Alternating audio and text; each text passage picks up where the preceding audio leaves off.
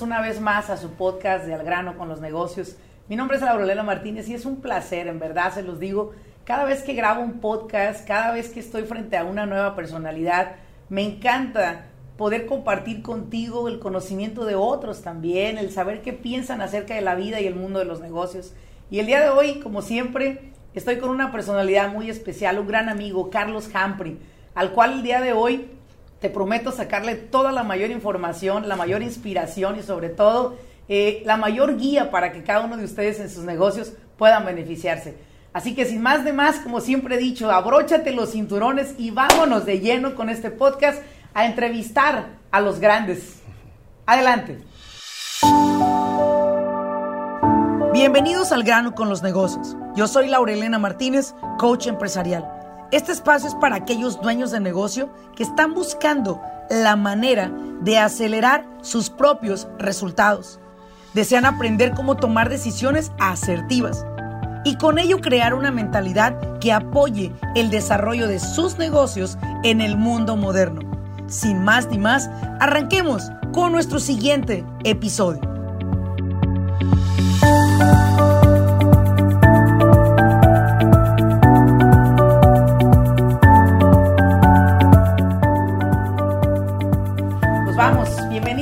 Carlos, toma asiento tranquilamente, siéntete cómodo dentro de esta entrevista, es un placer para mí tenerte acá, pero me gustaría que, te presentaras con nuestro, nuestros seguidores, nuestros followers y, y aquellos que nos escuchan en nuestro podcast. ¿Qué haces? ¿A qué te dedicas? Cuéntanos.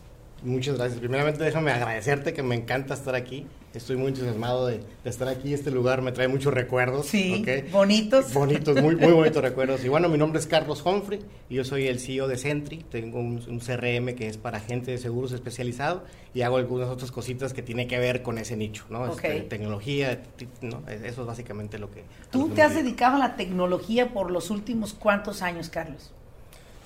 Tengo como unos 14 años más o menos que me, que me dedico a negocios que tienen que ver con la tecnología. Con la tecnología. Pero fíjate que en una ocasión yo tuve la oportunidad de conocer a Carlos antes de llegar al mundo de la tecnología. Bueno, no de conocerte físicamente, porque bueno, pues no te conocía. Pero cuando tuve mi primera conversación contigo, recuerdo muy bien que me dijiste, Laurelena, me encantaría que usted supiera de dónde vengo. Y creo que en este podcast de Al grano con los negocios, tenemos personas que están queriendo emprender un negocio, que a lo mejor se encuentran en medio de, un proyecto que no les está resultando, ¿sí? Entonces a mí me gustaría mucho saber un poco de Carlos 20 años atrás. ¿En qué, cómo, cómo llegó Carlos a Estados Unidos? ¿Cómo se, se, ¿En qué negocios primero estuviste? Para que te puedan ver ahora el, el hombre de la tecnología, ¿no? Para que digan, oh, de ahí viene Carlos. Claro, bueno, yo llegué a este país hace veintitantos años, 23 años aproximadamente. Ok. Y vine porque me trajeron. Te trajeron. Mis papás me trajeron aquí, yo no quería venirme. En ese tiempo yo tenía 19 años aproximadamente. Este, estaba estudiando la preparatoria y la verdad es que yo no quería venirme a Estados Unidos este, sin papeles, ¿ok? Y este, yo decidí quedarme, se vinieron mis papás, pero pues todos los días me estaban diciendo, mijito, vente para acá, que vente para acá. Entonces, este, bueno, decido, decido venirme a Estados Unidos y este y, bueno desde que empecé desde que llegué aquí a trabajar porque pues no, no me quedaba de otra verdad entonces mis papás estuvieron solamente unos seis meses en Estados Unidos y resulta que se regresan a México y yo dije no pues yo me quedo ¿ok? Entonces yo me quedé en Estados Unidos y en ese tiempo... O sea, los papeles se cambiaron. Los, los, papeles se cambiaron. y, pero yo dije, bueno, ya tengo, no sé, 19 años aproximadamente, casi 20. Este, y yo con mis papás estuve viviendo en muchos lugares de México. Y, y yo cuando estaba aquí, que me, que me adapté y tenía una novia en ese tiempo, yo dije, no, pues ya en algún momento tengo que hacer mi vida y este y fue que me quedé. Te quedaste acá. ¿Qué comenzaste a hacer acá a trabajar? ¿En qué empezaste trabajando? Mira, mi primer negocio, mi perdón, mi primer trabajo aquí en Estados Unidos fue en Pizza Hut, repartiendo pizzas. Ok. Ok. Este, y estuve trabajando en Pizza Hut unos años, luego trabajé también en una compañía que entregábamos paquetes, eso es lo que yo estaba haciendo. Paquetería. Paquetería, una compañía pequeña. Y la verdad es que en ese tiempo, eh, para, para, hacer un negocio de paquetería, me iba bien. Es una compañía pequeña, claro. pagaba bien y estaba cómodo. Estaba cómodo, sin embargo, no estaba aprendiendo. Esa palabra me gusta, pero la vamos a, la vamos a profundizar más tarde. estaba cómodo. Estaba cómodo eh, pero no estaba aprendiendo nada. Entonces, cuando, cuando ya tengo la oportunidad de, de arreglar mis papeles, yo dije, bueno, necesito cambiar de trabajo. Necesito un trabajo donde yo tenga la oportunidad pues de aprender algo más. No tenía en ese tiempo, no tenía ah, esa pasión por los negocios, no era una persona emprendedora, pero sí quería tener un trabajo estable. Entonces en ese tiempo mi sueño era tener un trabajo de oficina, de que me pagaran, no sé, 10 dólares la hora. Pero seguro. Correcto. Entonces, seguro y que pudiera aprender. Aprender. Ok, entonces en cuanto recibo yo mi permiso de trabajo, me pongo a buscar trabajo y te lo juro, el mismo día que me llegó, agarré el periódico y dije voy a buscar un trabajo donde yo pueda aprender y este y vi un anuncio donde se aceptaban operadores para una compañía de envíos de dinero okay. y dije bueno voy a llamar y me citaron me dijeron vente al día siguiente al día siguiente voy me entrevistan y la verdad es que me impactó el edificio me gustó el edificio, yo veía oficinas, se veía escritorios por todos lados, gente bien vestida de oficina, y yo dije, de aquí soy, de aquí soy. Me entrevistaron y yo no sabía nada, no tenía experiencia de nada. ¿Usted sabía hacer? Sí, señor. ¿Usted sabe? Sí, Yo no sabía hacer nada. Okay. Yo ni siquiera digo, lo digo abiertamente, yo ni siquiera la prepa terminé. Ok, okay. Pero me entrevistan y, lo único que me salvó fue que sabía escribir en, la computadora. Porque seis meses antes había agarrado un cursito y, y me puse a escribir y me dijeron, ¿sabes escribir en la computadora? Y yo dije, sí, sí sé. Ay, qué bueno que tomé Y me pusieron una prueba y la pasé. Y me dijeron, va, ¿cuándo empiezas? Yo, pues cuando quieran. El problema fue que me, me, me, aceptaron solamente cuatro horas okay. en la mañana pagándome el mínimo. Ok. Entonces yo dije, bueno, ni modo, pues es mi oportunidad para aprender. Sí. Decido, entonces tengo que renunciar a la otra compañía, donde me pagaban como 20 dólares la hora. Sí. Y todo el mundo me decía, oye, ¿estás loco?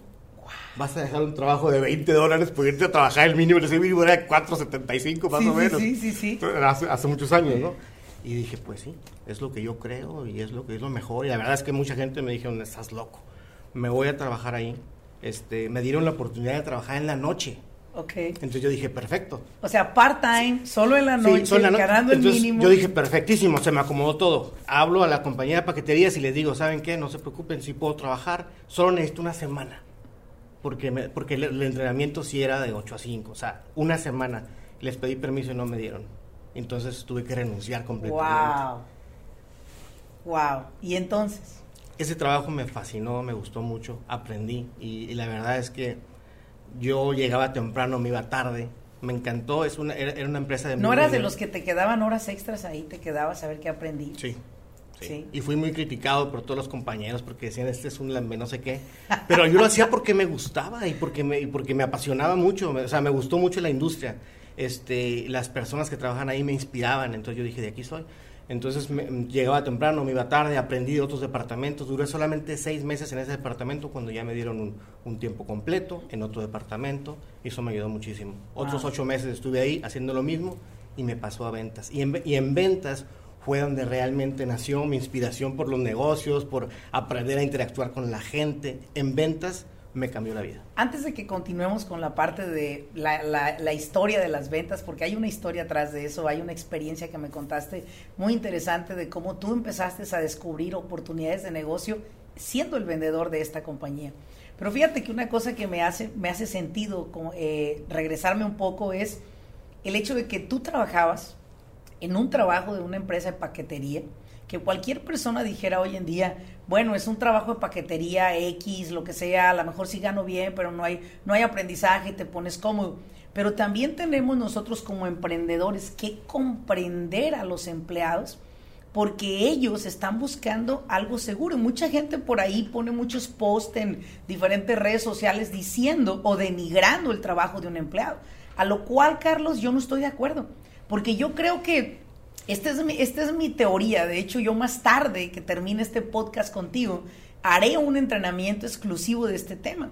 Y es el hecho de que si nosotros como empleadores fuéramos más sensibles ante nuestros empleados, les podríamos apoyar a ellos a que como empleados hagan el mejor trabajo en ese departamento versus estar nosotros en lugar de inspirándolos, decepcionándolos. Me doy cuenta lo que dices, que cuando fuiste a aplicar a esta oficina, vistes todo lo que había, todos muy profesionales, cómo te inspiraste cómo hay jóvenes hoy en día que pueden estar escuchando este podcast, que están en un trabajo de un warehouse, de lo que sea, de forklift driver, pero que están pensando dentro de ellos, quiero algo mejor en la vida. Hay una posibilidad, Carlos, eres el ejemplo de ello. Y quiero hablarles a todos esos jóvenes que están en un trabajo fijo, que de repente sienten como que ahí ya no pueden aprender. No es que el trabajo sea malo, ¿estás claro en eso? Totalmente. Sino es que debes de buscar tú siempre elevar el estándar en tu vida. Y eso fue lo que tú buscaste, lo encontraste, eh, buscaste un trabajo que quizás te pagaba menos que donde estabas, pero había mayor aprendizaje. Y eso es lo que siempre yo les he dicho a los dueños de negocio. Crea un ambiente en tu empresa que tus empleados vengan a trabajar con gusto, que haya un espacio para crecimiento, que no solamente sea estas son tus actividades de hoy, sino también aportarle valor a los empleados. Carlos, estarás de acuerdo en eso porque es la única manera que el empleado sienta ese gozo de venir a trabajar con nosotros. Totalmente de acuerdo. Y te voy a decir una cosa. Yo sí, cuando, cuando entré a esta empresa, ganaba el mínimo, pero eso fue al principio. O sea, yo realmente aprendí y escalé diferentes eh, posiciones dentro de esta industria de envíos de dinero. Sí. Y la verdad es que ah, para mí la industria de los envíos de dinero fue mi universidad. Yo aprendí muchísimo y me desarrollé dentro Qué bonito de la em- ese mensaje, es mi universidad. Sí, sí, y me desarrollé dentro de la empresa, tanto que en algún momento decidí yo emprender solito, pero no tiene nada de malo el, el- el- el ser empleado, al contrario. Yo, la- No. yo te voy, y te voy a decir una cosa. Hubo un momento donde yo me sentía como que yo ya me sentía el emprendedor Sí. y yo de alguna manera así como que criticaba mucho a la gente de, ay, ¿por qué, ¿por qué siguen ahí por tanto tiempo? ¿Por qué no Sí. otras cosas? Pero bueno, cada quien tiene diferentes propósitos Sí, en la vida. Y el ser emprendedor tiene sus buenas y sus malas también y no es para todo el mundo. No es para todos. Pero, pero definitivamente el, el escalar dentro de una empresa también es algo muy, muy interesante. Pero aquí es donde me doy cuenta cómo podría, inclusive ya tengo el título del podcast, ¿no? Definitivamente es de repartidor de pizza a el, experto en tecnología en el mercado latino, ¿no? O sea, ¿por qué? Porque tú vienes de ser un repartidor de pizza. Y esa es una parte que yo creo que muchas personas no lo honran. No honramos de dónde venimos. Carlos, yo vengo de vender cena afuera de la casa de mi madre. Ahí fue donde me hice vendedora. Vengo de vender raspados con hielo y ponerle diferentes sabores afuera de mi casa. Vengo de vender topper o a las vecinas. De ahí ven, viene. Me dicen, ¿quién te enseñó de ventas? Dos, dos personas, güey. Ocmandino, que fue el libro que me arrojó mi padre un día a donde yo estaba sentada y me dijo, toma, esa es tu herencia. El vendedor más grande del mundo. Ocmandino. Dijo, eso es todo lo que te voy a dejar. Y segundo, una madre que incansablemente nos enseñó a trabajar por nuestro esfuerzo. De ahí vengo. Ok, fui a la universidad, sí, pero a mí la universidad no me dio el carácter que tengo hoy. Me explico, la universidad no me dio la experiencia en ventas que tengo hoy. La universidad no, fue la universidad de mi mamá y fue la universidad del pinche libro que me aventó mi papá y de Doc Bandino lo que me permitió ver esto. Esto de donde tú vienes, Carlos, fueron tus cimientos. Y ver ahora, todavía no llego a la parte de qué hace Carlos hoy, porque aquí me detuve un poco, pero me inspira y sé que a muchos los vas a inspirar, que hoy están repartiendo pizza, Carlos, y que dicen, yo puedo llegar a ser Carlos y una empresa en tecnología como la que él tiene y ayuda tanto hispano en lo que él hace, quiero que esas personas se inspiren a través de ti. Ahora, aquí hay una parte en el cual Carlos hace un switch. Carlos le dan la posición de vendedor y lo mandan afuera. Lo mandan a donde están lo que digo yo, los chingazos reales. Si usted quiere ser un gran vendedor, no sea de telefonito, señor. Sálganse afuera. Claro, es un bundle, ¿no? Son las dos cosas importantes. Manejar el teléfono y manejar la conversación con las personas. Carlos, ¿qué fue para ti? Fíjate, nomás te voy a traer a la memoria. La primera empresa que tocaste la puerta tú solo, que llegaste a hablar con ellos. ¿Qué fue esta experiencia para ti? Nunca antes, imagínate, y ahora ya lo estabas haciendo. Fue con, fue con nervios, pero con mucho entusiasmo. A mí, a mí me encantaba eso. Este, fíjate que fue muy difícil que me dieran el puesto de ventas porque yo trabajaba, como te dije, primero me pasaban a otro puesto donde, donde atendíamos a los agentes, ¿ok? donde ya estaba, estaba a tiempo completo. Y llegaban los vendedores y yo, cuando, cuando había reuniones de los vendedores, yo me acercaba a ellos, les hacía preguntas y, y, y, y uno de ellos vio en mí que podía yo ten, tener pues la capacidad también de Sí. salirme, de hablar con la gente. Y, este, y bueno, y, me dijo, habla con el, con el presidente de la empresa, este, dile que tienes intenciones y hablé con ellos y me dijeron no, ya hemos contratado gente, gente de la oficina para sacarlos a ventas sin experiencia en ventas y no nos ha funcionado. Entonces volví a insistir, dame la oportunidad. Entonces después de como tres, cuatro veces me dicen, ok, vamos a, a sacarte una semana afuera con un vendedor, nada más te vamos a poner a prueba. Entonces me sacaron una semana con un vendedor que, que se convirtió en un amigo muy importante y un mentor para mí y, este, y bueno, los, a los dos días me dijo, vete un día solo. Y yo dije, tengo que vender, tengo que, tengo que, o sea, me, dicen, vete para que vayas aprendiendo, no esperaban que yo fuera a vender. Me, transmites tu emoción, Carlos. sí, es que me acuerdo y lo, vuelvo a revivir un poco, Sí, claro. Entonces yo dije, yo dije ese día, no voy a prospectar, voy a vender. Entonces fui a varios no negocios. No mames, qué valioso es eso. No, no voy a prospectar, voy a vender. Y fui a un negocio, un negocio donde vendían celulares, un negocio donde llego, les explico bien entusiasmado. Yo creo que me dio tan entusiasmado que me dijo, ¿dónde te firmo? Y yo iba tan contento porque a las 4 de la tarde yo regreso con una aplicación ya firmada. Oh, y la verdad que me dio mucho, mucho, mucho gusto. Este, este, terminó la semana, habló con, habló con el vicepresidente y me dio la oportunidad, pero fue con, con un poco de miedo, con entusiasmo y fue muy padre, la verdad, ese, ese, esa temporada que estuve, esa semana que estuve trabajando y, pude vender también solo, ¿eh?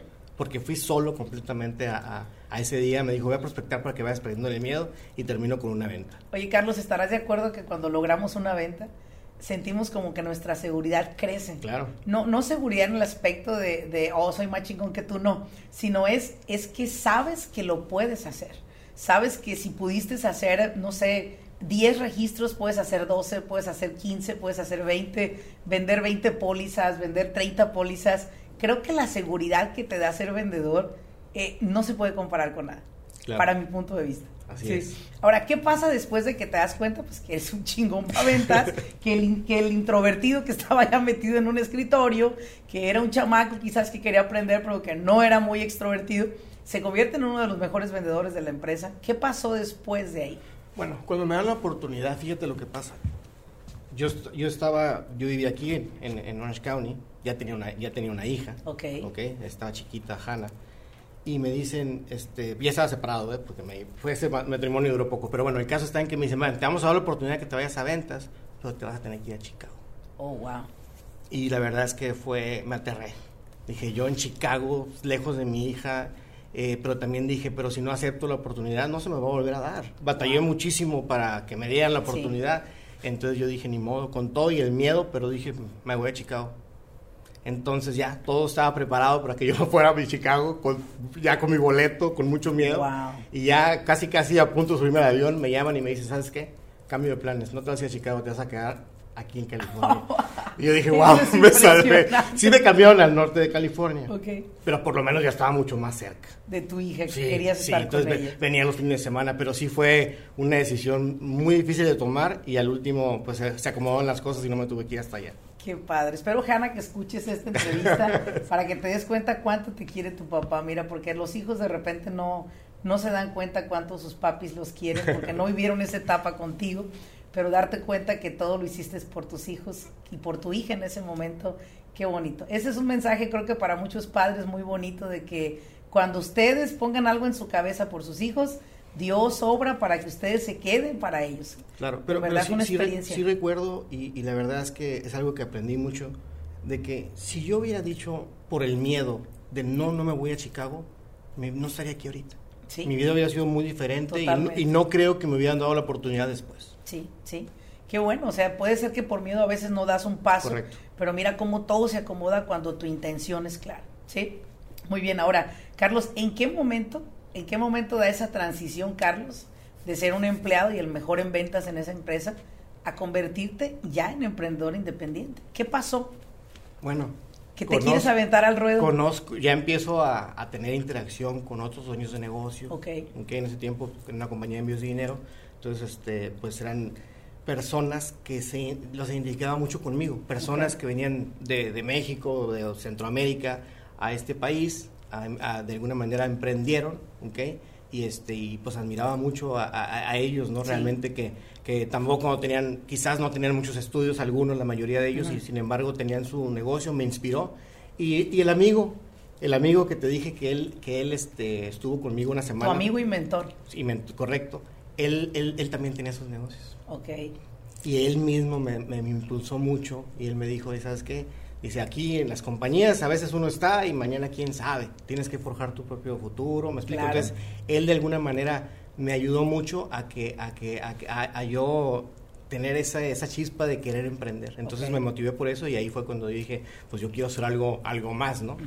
Así ¿Y fue. qué comenzaste a hacer? Mira, mi primer negocio fue junto con mi mamá, que, que- que estoy muy orgulloso. Anteriormente me daba pena porque me decían, ah, este, trabajas con tu- junto con tu mamá, pero es un orgullo realmente. Lo es. Ok, este, entonces hace 17 años, este, mi mamá, cuando, cuando, cuando yo me separo de la mamá de Hannah, este, mi mamá se viene a Estados Unidos y, y- y ella, y ella empezó a trabajar en una empresa también de envíos de dinero como cajera. Ok.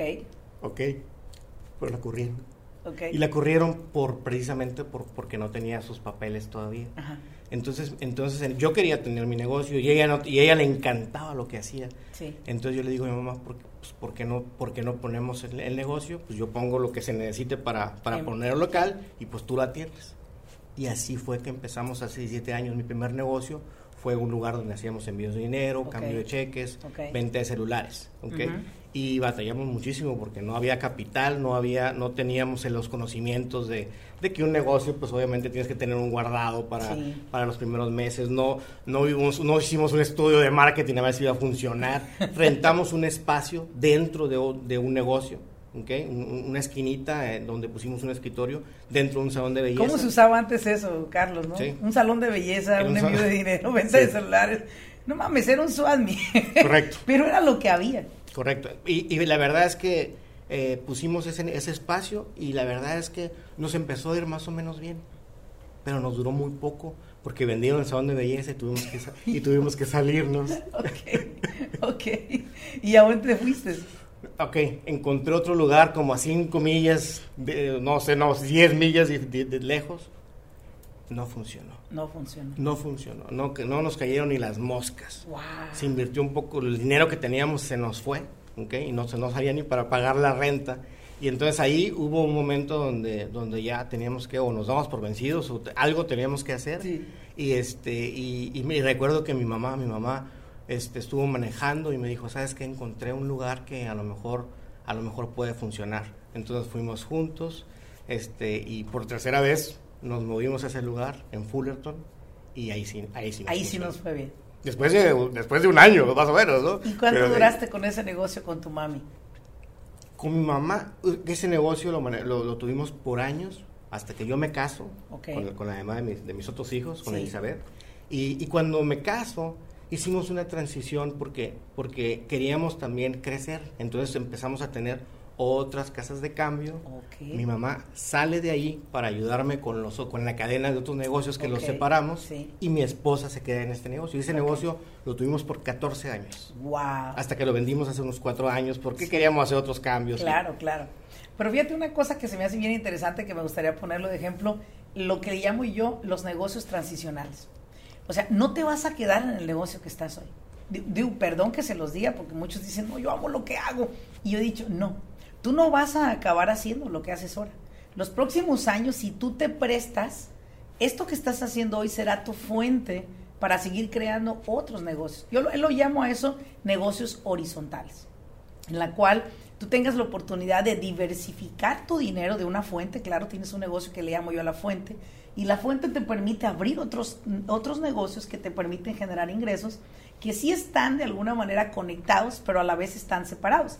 Eso hace que cuando te llegue una, una recesión o un golpe en la economía, puedas tú decir, bueno, de siete no se van a que los siete, ¿verdad? A lo mejor me quedo con dos funcionando de lo mejor, los otros cinco se cayeron, pero estos dos me sostienen, ¿no? Claro. Y eso fue lo que yo veo contigo, porque de alguna manera no sabías lo que eran ni negocios horizontales, pero te los aventaste. Y, y- y se los digo a aquellos que nos están escuchando. Eh, Carlos no empezó como está ahora. Eso es lo que quiero que comprendan. No empezó haciendo lo que hace hoy en tecnología, no empezó haciendo esto, empezó diversificando, probando, teniendo errores, pero eso te llevó a tener hoy la experiencia de lo que haces. Ahora dime, ¿cómo pasaste a la industria de la tecnología? ¿En qué momento Steve Jobs entró a tu cabeza y te dijo, Carlos, vete por el mundo de la economía, digo, de la, de, la tecnología, esto es algo muy bueno. ¿En qué momento pasó eso? Bueno, cuando nos separamos, cuando, cuando mi esposa se queda con el, con el negocio principal y mi, mamá sale a, abrir una cadena de casas de cambio, que es lo que queríamos hacer, teníamos que, queríamos tener varias, varios lugares donde hiciéramos envíos de dinero en el 2008 empezó de moda lo de las recargas de celulares. Ok. Ok, este, así sí, como... lo recuerdo. Así como las personas este, mandan dinero a través de compañías como Western Union, MoneyGram, ¿no? También podían empezar a mandar recargas desde Estados Unidos, de Telcel, Movistar, a México, o a Tigo, a Guatemala, a Centro, Sudamérica, todas partes, ¿no? Entonces, eh, me gustó, o sea, primero ese producto Ah, lo tuve para, para mis negocios que teníamos en, esa, en ese tiempo, como seis casas de cambio. Pero me gustó mucho, me apasioné porque es muy parecido a los envíos de dinero. Pero los envíos de dinero, para tener una empresa de envíos de dinero necesitas licencias, necesitas mucho dinero, se necesita mucho capital y, es, y, hay muchas regulaciones, es muy complicado. Necesitas millones de dólares para tener una compañía de envíos de dinero. Pero una compañía de recargos era, era muy similar, pero sin todo ese por, eh, proceso legal y tanto de Entonces yo dije, yo dije, si es, esto lo puedo distribuir. Y en vez, entonces me apasioné mucho por eso. El problema es que yo no tenía una plataforma, yo no tenía, o sea, no, ni, sabía que era eso. Había, no había eso. Entonces, bueno, sí, había una empresa, una empresa que, que me decía, que, me, que, que, empezaba a tener esa plataforma para hacer, para hacer recargas. Entonces yo lo que hice primero me hice distribuidor de esta empresa. Okay. Me hago distribuidor y veo que tienen todos los productos ahí eh, y, me gustó mucho, pero yo no tenía control de nada, porque me decían, ok, aquí está tu portal, que por cierto me dijeron, tienes que vender 100 mil dólares al mes para que no pagues la mensualidad de mil dólares. Oh, wow. yo dije, wow, tengo que pagar mil dólares para al mes y tengo que vender 100 mil dólares. ¿Cuándo voy a vender 100 mil dólares? Pero dije, bueno, ni modo. Me aventé y todo. Y también me dijeron, estás loco, ¿cómo vas a vender 100 mil dólares? ¿Y cómo vas a pagar mil dólares por usar una plataforma? Yo dije, pues ni modo, a ver cómo le hago. Bueno, me hago distribuidor. Esa plataforma yo no la controlo. Empiezo a usar, empiezo a vender y a vender. Y dije, así como vendo, como vendía los envíos de dinero, puedo abrir muchas tiendas. Abrí muchas tiendas. Llegué a vender los 100 mil dólares pronto pero la ganancia era muy poca, la ganancia se la quedaba a esta empresa. Entonces yo dije, no, tengo que tener control, tengo que tener mi plataforma. Claro. Entonces digo, ¿cómo le hago? Entonces empiezo a buscar quién me haga la, plataforma, la plataforma. Me cobraban 300 mil dólares, 200 mil dólares, medio millón de dólares en Estados Unidos. dije, no, tengo que ir a México. Entonces empecé a buscar una plataforma en México que me pudiera ayudar. Entonces, este, así, estuve buscando, viajé a México dos, tres veces para ver quién me podía ayudar y encontré a una persona que me dijo, pues yo tengo una distribución de, recargas, te puedo prestar mi plataforma y te la adapto para que puedas funcionar en Estados Unidos. Y así ya trabajé por un tiempo. Esta persona me, me, prestó la plataforma y la verdad es que me fue muy bien. Crecí muy rápido, pero él también creció. Dejó de atenderme. Entonces fue cuando dije, necesito yo mi equipo de programación. Y fue que hice mi equipo de programación para crear nuestra propia plataforma. O sea, tú creaste tu propia plataforma al final y ya no era como que dependías de una persona, ya era dependías, lo que era lo que tú buscabas. Mira, mi, mi, mi, proveedor, el que me rentó la plataforma, ¿te acuerdas? Que me cobraba mil dólares. Sí. Se convirtió en mi cliente. Wow. Mi cliente, el que me prestó la plataforma también se convirtió en mi cliente. Y la verdad es que con Multicon, que fue mi negocio principal y el que me ayudó también a crecer, llegué a procesar y todavía proceso millones de dólares en recargas al mes. En recargas al mes. ¿Todavía tienes ese negocio? Todavía tengo ese negocio, solo que ese negocio ha sufrido uh, muchos este, cambios en la industria, ya no es lo mismo. Claro, o sea, hubo un tiempo que, estuvo, que, que, le vendía, que tenía un market share de un casi 50% de Estados Unidos. O sea, yo fui un, un distribuidor de recargas en Estados Unidos muy grande. Ok. ¿Y ahora qué haces, Carlos? Cuéntanos cómo, cómo, cómo la tecnología que fue la experiencia que te dio a hoy lo que haces ayuda a tanta gente, a tanto emprendedor. Bueno, como ese negocio de las recargas que fue súper bueno por mucho tiempo, nada más que tenía casi, dejé lo, lo, demás por ese negocio y me convertí en un distribuidor mayorista grande, este, pues como que era mi enfoque, mi único enfoque, ¿ok? Entonces, este, pero ese negocio fue, fue surgiendo ciertos cambios por la tecnología. Hay negocios pues, que dejan de ser negocio. Claro como no sé si te acuerdas que hubo un tiempo muy, hubo un tiempo donde se vendían las famosas tarjetas telefónicas. Claro, que claro. la gente compraba. De uno- 5 dólares, ese negocio, 2 dólares. Ese negocio se acabó.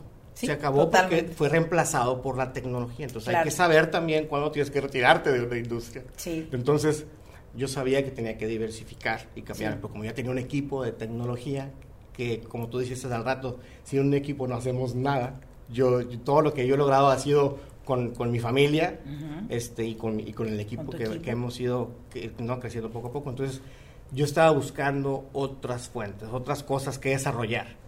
Y, este, y tengo un amigo desde la pizza, Alex, un amigo que quiero mucho. Él fue el de la idea, dijo, oye, ¿por qué no, por qué no haces un CRM para agencias de seguros? Me metió la idea, lo estudié, lo hablamos con el equipo y fue que empezamos a hacer un CRM exclusivamente para agentes de seguros. O sea, ahora tenemos un CRM que apoya a todas las industrias de seguros. ¿Y qué es el beneficio que obtienen? Porque nos escuchan muchas personas de la industria de seguros. ¿Qué es el beneficio que ellos obtienen? ¿Por qué comprar tu CRM y no otro CRM? Bueno, primeramente creo que soy el, el único CRM este, de, de agencia de seguros hispano en Estados Unidos. En español. Está en español, está en inglés. pero Está en español y en sí, inglés, ok. Pero, pero bueno, el equipo somos mexicanos orgullosamente y, y- y creo que eso vale también. Ok, este, y, y mira, desde que empezamos el desarrollo, que no ha sido fácil, Me imagino. yo, yo la verdad es que, que me lo pintaron muy fácil. Mira, hacemos un CRM y, y- y va a ser muy, muy, muy, muy fácil. Ha sido, ha, sido un- ha sido complicado, difícil.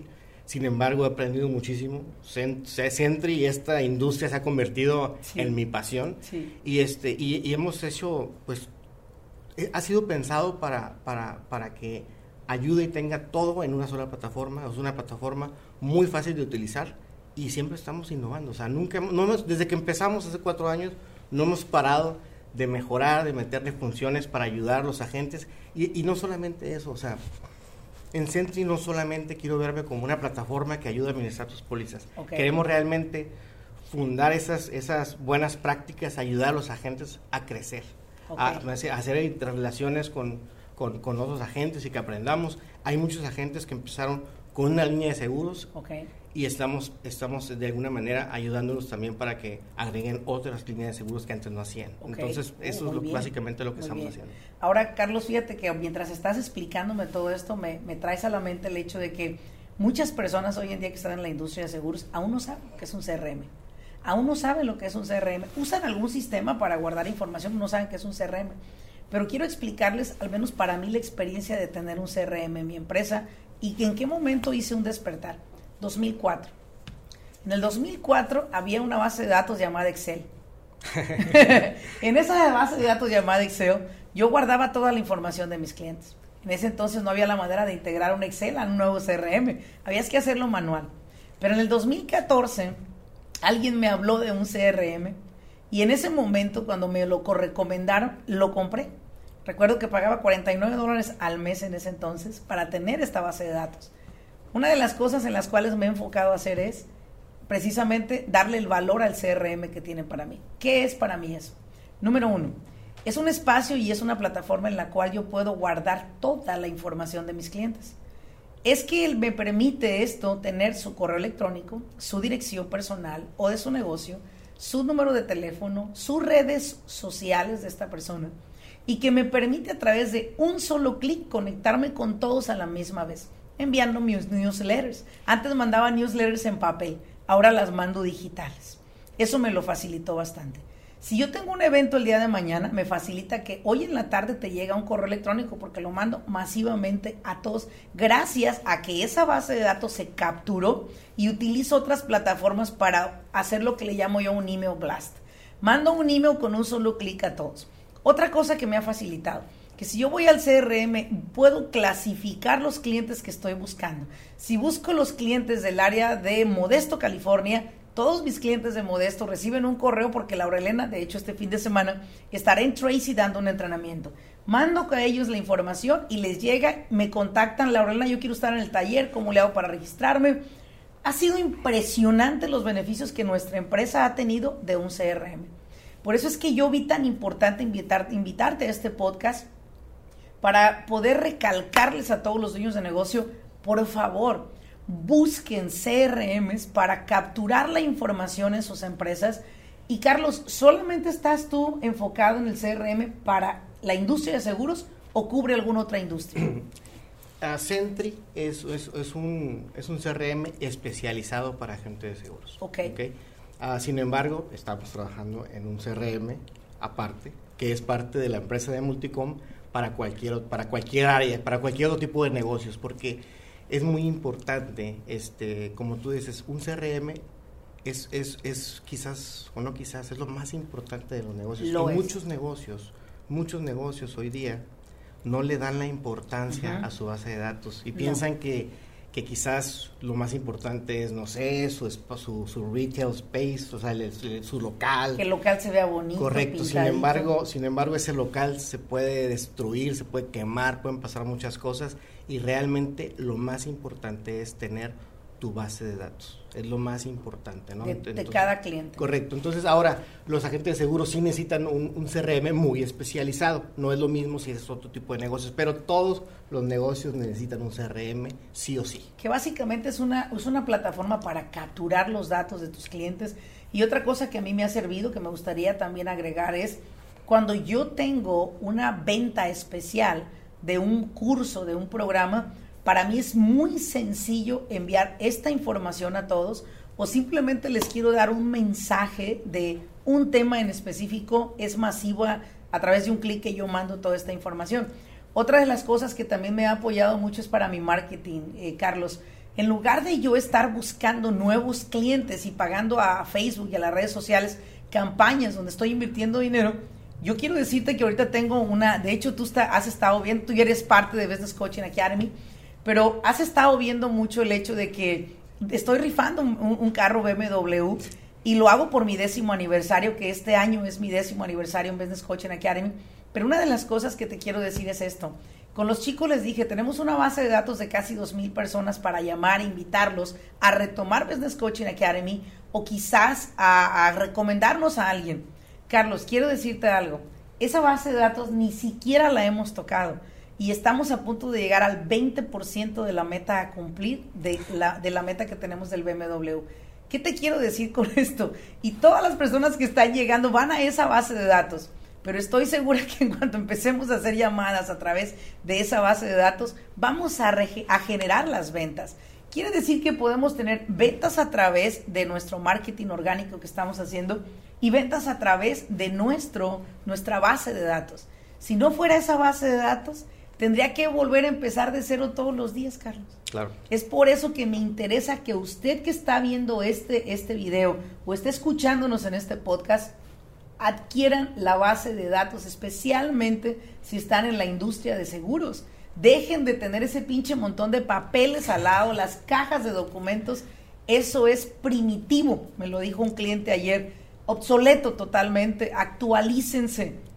To- Totalmente, hay que actualizarse y hay agencias que, que no piensan que es importante el CRM y tienen todos sus archivos, como dices, y hay otros que sí, que sí usan un CRM, sin embargo no le dan la importancia de llenar todos los datos, porque es la manera como puedes realmente hacer cross-selling, ¿no? Entonces es importante tener un CRM actualizado y tener todos los datos de tu cliente para cualquier cosa que No llegue a se pasar. pase ninguna cajita. Correcto, correcto. Todas son esenciales. Correcto. Todas son esenciales. Y fíjate, Carlos, que me gustaría mucho, porque yo tengo muchos videos que he hecho de compra tu CRM, compra tu CRM, adquiere un CRM, porque yo le veo el valor, ¿no? Y empresa que yo llego a asesorar, lo primero que hago es poner la empresa optimizada al día.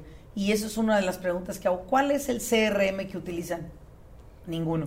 Pero tenemos QuickBooks. ¡Ay, perfecto! ¿Cuál es el SKU de sus productos? ¿Qué SKU es eso? No saben de qué les estamos hablando. O sea, hay una base de datos incompleta, hay una base de datos errónea, no está específicamente descrita y es una labor que tienes que volver a hacer de humano y gastar una lana para contratar a alguien que te pueda actualizar todos esos datos. Cuando si tú vas empezando un negocio el día de hoy, hazlo diferente. Actualízate para que ese negocio te pueda dar frutos hoy, mañana y siempre. Carlos, vamos a cambiar de tema acerca del CRM. Yo te quiero preguntar a ti, porque me decías algo muy importante cuando hablábamos aquí en nuestro lobby.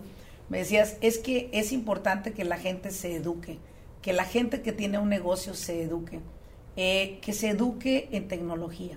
Eso es algo muy claro y sumamente para mí insistente todo el tiempo. ¿Qué piensas de que una gente o una persona de negocios se eduque, se prepare? ¿Por cuánto tiempo has sido mi estudiante en mis cursos tú? Ya, no recuerdo. Ya tiene como dos años, yo creo. Dos años que has estado en mis cursos. ¿Qué piensas de los cursos que has tomado hasta el día de hoy? ¿En qué te han aportado valor? Muchísimo, me han abierto los ojos realmente en ciertas áreas que yo, que yo tenía que mejorar, ¿okay? y la verdad es que ha cambiado la dirección de mi, de, de, mi negocio, de mi visión incluso, ¿okay? y es algo que yo he podido también proyectar al equipo y nos ha ayudado muchísimo, ¿okay? mucho, mucho. Una de las cosas que, que a mí se me dificultaban más cuando empezó con, empezamos con Sentry es precisamente el hecho de, de llegar a la gente. Tú llegas a una, a un, a una agencia de seguros o algo y y, creen que lo saben todo, no te abren la puerta. Entonces, una de las cosas que me ayudó muchísimo es ese consejo que tú me diste de hacer los eventos este, presenciales, que pues te decía también que este lugar me, es para mí, trae muchos recuerdos. Aquí empezamos con los, con los eventos, tuvimos tres eventos y la verdad es que esos eventos me ayudaron muchísimo para poder entrar este, y la verdad es que te lo debo a ti muchísimo y eso, eso me, ha ayudado muchísimo. Gracias Carlos. Siempre es muy bueno darle una patadita a alguien, empujarlo un poquito para que vaya más allá. Y, yo siempre he dicho, haz lo que más temes hacer para perder el miedo. Si no, no lo vas a perder. Yo creo que tú has sido una, como, como empresario hispano, eres un modelo a seguir. En verdad te lo digo, te aprecio mucho independientemente de estas cámaras que hoy están prendidas y de estos micrófonos, te lo he dicho muchas veces. Admiro la manera en la cual has, has visto a tu familia, el gran padre que eres, el gran esposo que eres y sobre todo el gran empresario que te estás convirtiendo todavía en una influencia en la comunidad hispana no dejes de hacer entrenamientos, no dejes de exponerte a los demás, no dejes de exponerle a otros el beneficio de tus productos, no dejes, no, importa que los, los ahoguemos, dicen muchas personas de información. Hay personas que dicen, ay, es que nomás abro el Facebook y me sale usted, ay, es que nomás abro el Instagram y me sale usted. Y les digo, qué bueno que te salgo yo, qué bueno que ves la información. Y yo les digo, no se cansen de exponer sus productos, porque es de la única manera que podemos ayudar a otras personas a transformar su mentalidad y, y, reciban el apoyo que les queremos dar a través de esto. Totalmente de acuerdo. La verdad es que yo creo que todas las personas necesitamos, y seamos empresarios o no, necesitamos entrenarnos. ¿okay? Entonces yo creo que todos necesitamos mentores. Yo sé que tú también tienes mentores. Claro. ¿okay? Todos necesitamos. Para mí, tú eres una de mis mentoras y la verdad es que estoy muy agradecido. Y creo que todos los negocios necesitamos seguir aprendiendo para poder seguir creciendo. A veces me desespero que llevo un negocio y no tienen tiempo, no tienen tiempo para, me explico, y, se cierran oportunidades. Entonces yo quiero que, que, la verdad es que sí se abran un poquito y, y entiendan que es importante el, el, el, tener este tipo de entrenamientos. El educarse, el prepararse, porque hay algo que yo siempre he dicho, el tiempo no perdona y la tecnología tampoco. Entonces, si tú no te educas para sacar más tiempo, para organizarte, vas a pagar precios, si no es que ya los pagaste. Y si la tecnología no llega a tu negocio, vas a pagar perdiendo ese negocio porque va a ser obsoleto, no va a existir, nadie podrá llegar a él. Así que por esa razón les pedimos nosotros, tanto de la parte de la tecnología como de la parte mía de coaching, señores emprendedores, síganse educando, síganse preparando. Sí, ¿sabes qué creo? No sé, no sé qué opinas tú. A ver, dime. Pero yo creo que también, o sea, porque lo he vivido en, algunos lugares donde yo voy y, quiero aportar valor también. Claro. Y te, cierran, y te cierran la puerta. Creo que a veces el ego no, no, los, no, no deja, porque de repente ya una persona que, que, es empresario, que tiene su negocio, de repente siente que ya nadie le puede enseñar algo, ¿me explico? Sí. Y que siento que eso es algo que nos afecta de alguna manera. De, todas las maneras. Creo que desde que tu hijo te quiere dar un consejo y, y lo, lo, tomas de loco, desde que tu madre te quiere dar un consejo y tu madre ya tiene 70 años, la tomas de loca, eh, desde que alguien que no ha logrado algo eh, significativo en su vida te quiere dar un consejo, crees que es inválido ese consejo. Pero hoy te lo digo yo, Carlos, mi mentora número uno es mi madre. Mis siguientes mentores son cada uno de mis estudiantes, porque todos me mentorean a través de su experiencia, a través de, de, su, de su manera de crear, de su manera de, de, de lograr salir adelante. Son mis mentores, me inspiran. A mí no me inspira un pinche libro de motivación, a mí no me inspira un pinche video de motivación, a mí me inspira la gente real como tú, la gente real como cada uno de mis estudiantes, las historias reales de todos aquellos que a lo mejor me dan un consejo y no han logrado ellos algo, porque sé que a través de mí lo quisieran lograr, por eso me lo están diciendo. Y creo que desde el momento en que entendí que podía aprender hasta del aire, de las plantas, de los pájaros, de todo, Carlos, mi vida cambió. Mi vida cambió totalmente desde el momento en que me di cuenta de algo muy sencillo, que Dios puede llegar a mí a través de cualquier ser y a través de cualquier elemento de la vida. Y en ese momento entendí que el ego no me llevaba más que a la perdición. Claro. Y ahí fue donde entendí que Dios a través de todo lo que Él hace es perfecto y me trae un aprendizaje en todo lo que me sucede.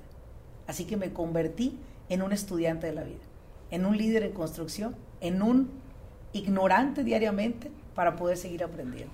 Y nos encantaría invitarlos a todos ustedes a que hagan lo mismo.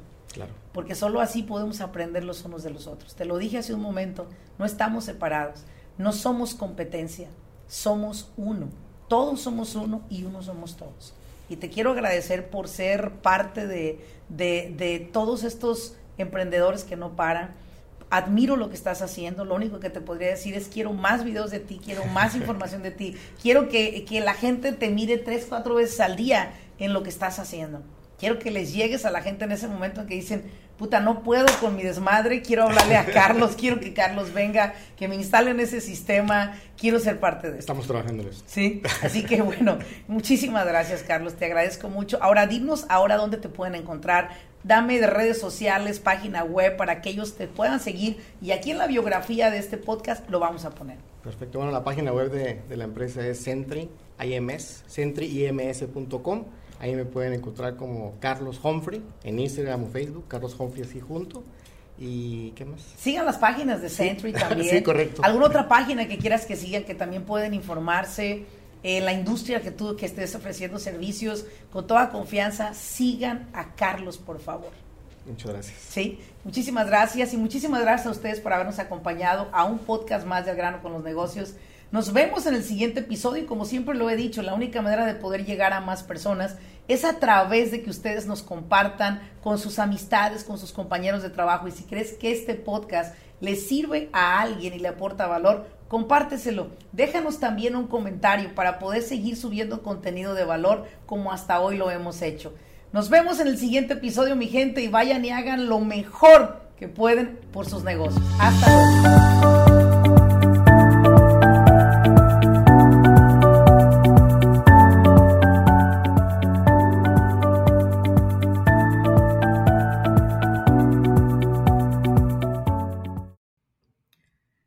Coaching Academy es una plataforma en la cual hemos creado por más de 13 años, educando a dueños de negocio a nivel nacional en los Estados Unidos.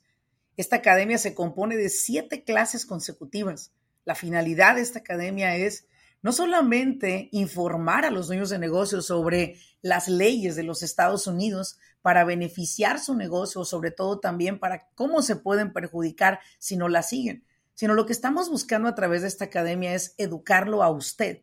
Muchas veces dueños de negocio inician siendo los responsables principales de ejecutar el trabajo, ofrecer el servicio y entregar ese producto finalizado. Sin embargo, llega un momento que su negocio necesita de alguien que pueda operar esta empresa. Sin embargo, muchas personas son muy expertos en el trabajo que hacen, pero las operaciones del negocio las están dejando de lado. Lo que estamos buscando a través de esta academia es enseñarle a usted las siete áreas de un negocio exitoso y sobre todo cómo usted pueda operarlas, cómo usted pueda organizar, trabajar dentro de su empresa, pero ya a un nivel más responsable en cuestión de las operaciones. La Academia de Business Coaching es completamente en español. Es un programa que durante tres horas cada semana, durante siete semanas, estamos aprendiendo en cada una de las clases tres nuevos temas por noche. La idea es que usted lo pueda implementar en su negocio y pueda ver la diferencia. Más de una vez estoy segura que se ha sentido frustrado porque usted no tiene los contratos adecuados para su negocio. Personas le quedan a deber. La gente no cumple con las promesas que le hacen. Estoy muy segura que ha tenido problemas con sus empleados. Quisiera saber cómo contratar personal de manera más efectiva y sobre todo llevándolo todo al margen de la ley. Quizás más de una vez no ha dormido pensando, ¿qué tal si el IRS me audita? Usted quiere saber cómo organizar ese departamento de contabilidad para evitar esas auditorías que pueden llegar a ser de alguna manera detenidas, pero que no se detienen. ¿Por qué? Porque no sabemos organizar ese departamento, que es uno de los departamentos más sensibles que tiene cada empresa. O quizás posiblemente a usted le preocupa el hecho de que quiere escalar en el negocio, pero no sabe cómo registrarse, cómo sacar licencias para trabajar con gobierno. Todo eso y más a través de la Academia de Business Coaching Academy usted va a aprender. Esperamos que en la próxima academia usted pueda ser parte de ella, porque a usted yo lo estoy buscando.